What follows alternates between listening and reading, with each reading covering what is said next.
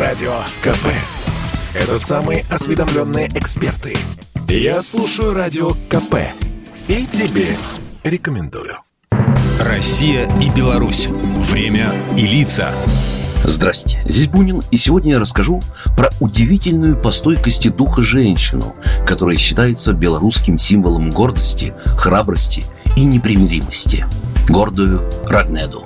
История Полоцкой княжны, дочери полоцкого князя Рогволода, ярко описана в повести временных лет, наиболее ранней и сохранившихся в полном объеме русских летописей XII века. Ее путь в историю начался с того момента, когда в совсем юном возрасте к ней начал свататься киевский князь Владимир. И послал к Рогволоду в Полоцк сказать ей, «Хочу дочь твою взять себе в жены».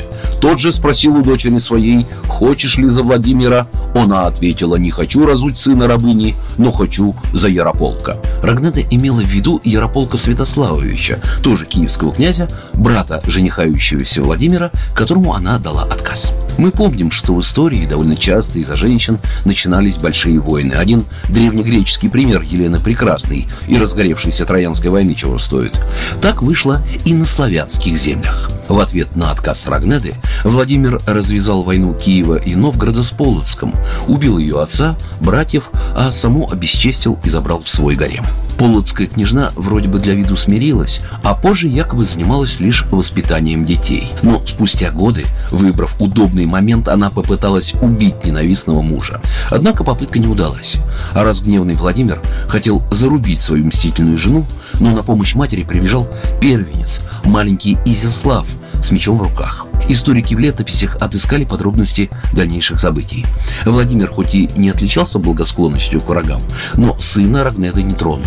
По вполне трезвому расчету. Тот являлся внуком Рогволода и был единственным законным наследником полоцких земель. Так что гнев уступил политике, но жену и сына он выслал в Изяславль, специально построенный в верховьях реки Свислочь и названный в честь сына пограничный город-крепость на границе киевских земель.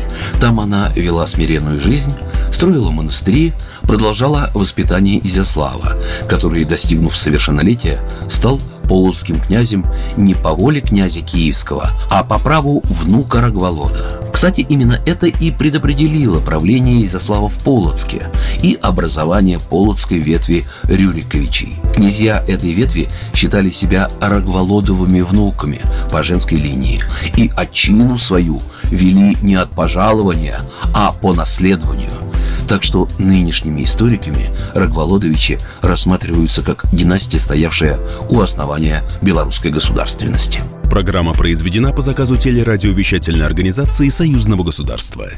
Россия и Беларусь. Время и лица.